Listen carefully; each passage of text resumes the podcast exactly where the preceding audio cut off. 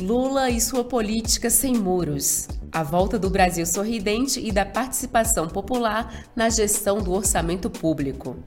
Embraer impulsiona a indústria de defesa brasileira. Projetos do governo federal avançam no Congresso. A regulamentação da Lei Paulo Gustavo, os destaques das redes sociais do PT e muito mais. Eu sou Ju Matos e esse é o 13 Minutos podcast semanal de notícias do Partido dos Trabalhadores e das Trabalhadoras.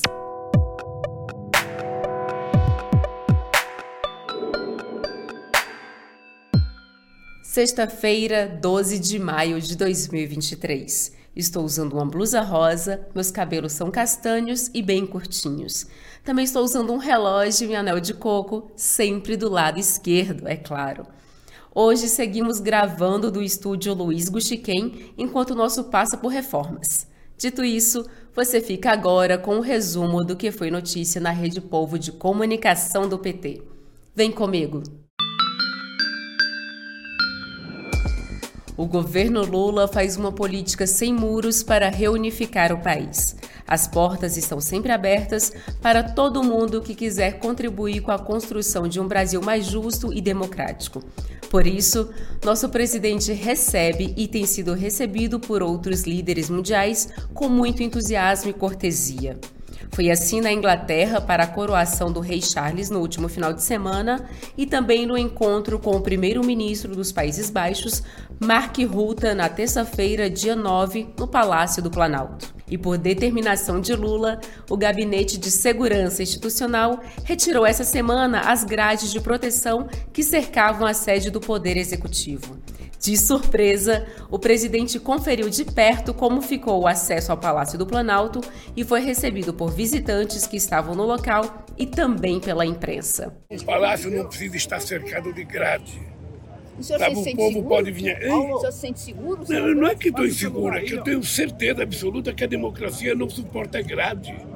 Eu era contra o muro de Berlim. Eu era contra, sou contra o muro de Israel e a Palestina, sou contra o muro que o Trump tentava construir no México e é, sou contra o muro aqui na frente do Palácio. É o novo modelo de segurança, presidente? Como sempre foi feito. Como sempre foi feito. A segurança, quando precisa de segurança, você tem a polícia de Brasília, você tem, sabe, as Forças Armadas que tomam conta de uma parte daqui, você tem o GSI, tem todo mundo para cuidar. Não precisa, não precisa um muro. E foi também no Palácio do Planalto que o presidente Lula relançou na segunda-feira, dia 8, o programa Brasil Sorridente e sancionou a inclusão da Política Nacional de Saúde Bucal no âmbito do SUS. O Brasil Sorridente é uma coisa extraordinária porque recupera não o sorriso, recupera a dignidade do ser humano, recupera a dignidade, o orgulho do ser humano. Quero que esse programa garanta Sabe, que a gente tenha dentista para ir na sala de aula ver todas as crianças de uma escola. Já na terça-feira, o editor do portal do PT, Fernando Brasil, comentou sobre a notificação enviada pelo Partido dos Trabalhadores ao Google por possível atentado à honra e à imagem do presidente Lula. A provável manipulação dos algoritmos pela plataforma de busca para induzir os usuários a associar termos pelos quais não estavam pesquisando mostra a importância do projeto de lei das fake news para responsabilizar as big techs por eventuais abusos. Quando o presidente Lula, por ocasião ali da viagem dele para o Reino Unido, né, para a coroação do rei Charles é, é, na Inglaterra, o Google, em mais uma demonstração aí de má fé, né, é, no mínimo, né, de má fé, de que no final das contas também deu uma prova de que precisa mesmo de uma regulação, né, sugeriu ali para as pessoas que estavam usando a plataforma para pesquisar é, sobre é, notícias, né, no, no, intuito de saber notícias sobre a coroação, então a pessoa ia lá digitava Lula, a palavra Lula mais coroação para saber é, ter acesso a notícias sobre essa visita. E quando elas faziam isso, o Google é, fazer uma correção ali, perguntando se elas, na verdade, não queriam dizer Lula, mas a palavra corrupção. Então, diante disso, no domingo, o PT enviou uma notificação extrajudicial para a plataforma, pedindo que ela se explique, né, porque, é, vamos dizer assim, porque ela sugeriu, fez essas sugestões, né, entre aspas, né, é, para os, os usuários do Google. E na quarta-feira, dia 10, a deputada federal Jaque Rocha, do PT do Espírito Santo, comemorou a aprovação pela Câmara do projeto de lei do qual ela é relatora, que garante igualdade salarial entre homens e mulheres ao exercerem a mesma função. Quando a gente fala que uma mulher recebe 78% a, o salário de um homem, quando a gente faz o recorte das mulheres negras, esse número cai para 46. Então, isso é o que a gente precisa corrigir. E ao contrário, todos os estudos mostram, todas as pesquisas mostram que quando a gente tem essa equiparação salarial, essa igualdade salarial, o PIB pode crescer 0,2%. Então, a gente está falando que equiparar salários das mulheres, garantir os direitos das mulheres, é investir na economia e é investir no desenvolvimento do Brasil. Também em entrevista ao jornal PT Brasil na última quinta-feira, o doutor Francisco, deputado federal pelo PT do Piauí, falou sobre a aprovação pelo Congresso Nacional do relatório da medida provisória do novo Bolsa Família enviada pelo governo Lula. Além do pagamento dos 600 reais, foi permitida a inclusão de outros benefícios, como o adicional de 50 reais para as mulheres que amamentam e a volta do empréstimo consignado pelo benefício de prestação continuada, o BPC. Com a modificação que foi feita no texto, acrescentou-se aqui gestantes e nutrizes para também receber esse benefício adicional de 50 reais. Tivemos também a atenção e o cuidado nas modificações que o texto acabou é, sofrendo, a inclusão do pescador artesanal. Acreditamos que não teremos maiores dificuldades de manter esse texto para ser aprovado no plenário. Ainda na quinta-feira, o deputado federal Rubens Ottoni, do PT de Goiás, explicou a importância do projeto de reindustrialização do Brasil liderado pelo presidente Lula.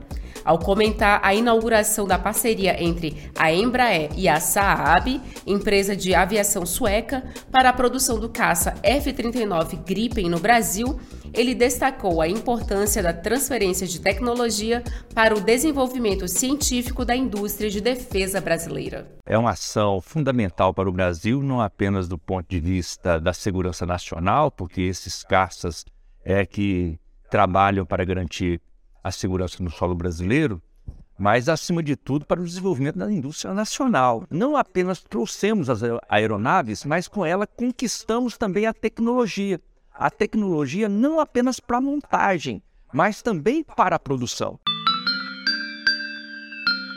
Durante visita a Salvador nesta quinta-feira, o presidente Lula lançou o Brasil Participativo e reafirmou a importância da indicação pela sociedade das prioridades no uso do orçamento público.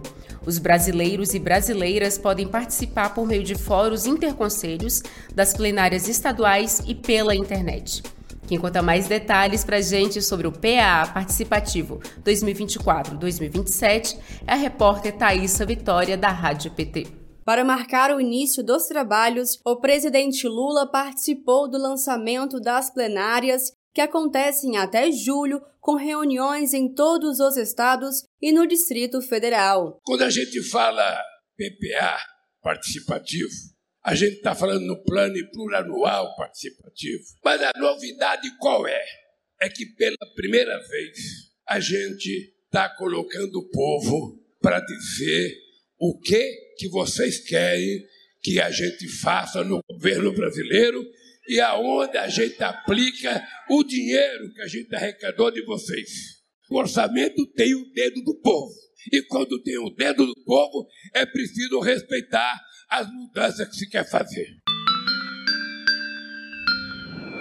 E ainda em Salvador, na quinta-feira, o presidente Lula assinou o decreto que regulamenta a Lei Paulo Gustavo ao lado da ministra Margarete Menezes. A medida prevê, entre outros pontos, o repasse federal do Fundo Nacional de Cultura para municípios, estados e o Distrito Federal investirem na produção de eventos culturais. Os ignorantes desse país preciso aprender que cultura não é gasto, que cultura não é pornografia, que cultura não é uma coisa menor, E cultura significa emprego. Cultura significa milhões de oportunidades para gente que precisa comer, tomar café, almoçar e jantar. Portanto, os ignorantes, fiquem sabendo, a cultura voltou nas mãos de uma mulher negra da Bahia para fazer a revolução cultural necessária. E hoje pela manhã, Paulo Paim, senador pelo PT do Rio Grande do Sul, falou sobre os impactos da antecipação do 13º salário para aposentados e pensionistas, a capitalização do salário mínimo, o PL 5231 de 2020, que trata da abordagem policial dos agentes públicos e privados, e o combate à fome e fortalecimento da agricultura familiar. O salário mínimo aumentando gera emprego, gera renda, combate à fome, as economias, principalmente dos municípios, são alavancados, inclusive até porque quando você aumenta o salário mínimo, você aumenta também o valor do benefício de milhões e milhões de aposentados e pensionistas que dependem dessa questão. Agora vamos saber da Duda Merini, gestora de redes sociais do PT, quais foram as nossas publicações mais curtidas, comentadas e compartilhadas da semana. Oi, Ju! Eu disse sim! Quando me perguntaram se eu queria me filiar ao PT, a Márcia comentou em nosso Instagram. Eu disse sim há 42 anos. Isso sim que é petista de carteirinha, hein? E você também pode ser. É só acessar o pt.org.br barra filiação sem acentos, preencher os seus dados e aguardar um retorno no seu e-mail. É rapidinho, eu juro. Aproveita o mês de campanha de filiação do PT e vem fazer sua estrela brilhar junto com a gente. Falando em estrela, a semana também veio com uma dolorosa perda para a cultura brasileira. Rita Lee nos deixou mas seu legado permanece. Ela ensinou a nós mulheres que a gente pode ser quem a gente quiser. Rita Lee faleceu aos 74 anos e deixou uma marca no coração de todos os brasileiros e brasileiras. Todos mesmo. Até a conta da turma do pagode deixou uma homenagem linda nos nossos comentários. Rita marcou gerações e ainda vai marcar. Rita foi uma mulher forte e incrível. Ensinou muita gente a ser forte. Para mim, ela foi uma grande ídola e eu tenho orgulho de dizer que sou um grande fã da Rita. Ela marcou minha infância e de muitos outros brasileiros, e eu tenho certeza que vai fazer muita falta para nós. Mas nunca vamos esquecer o nome dela.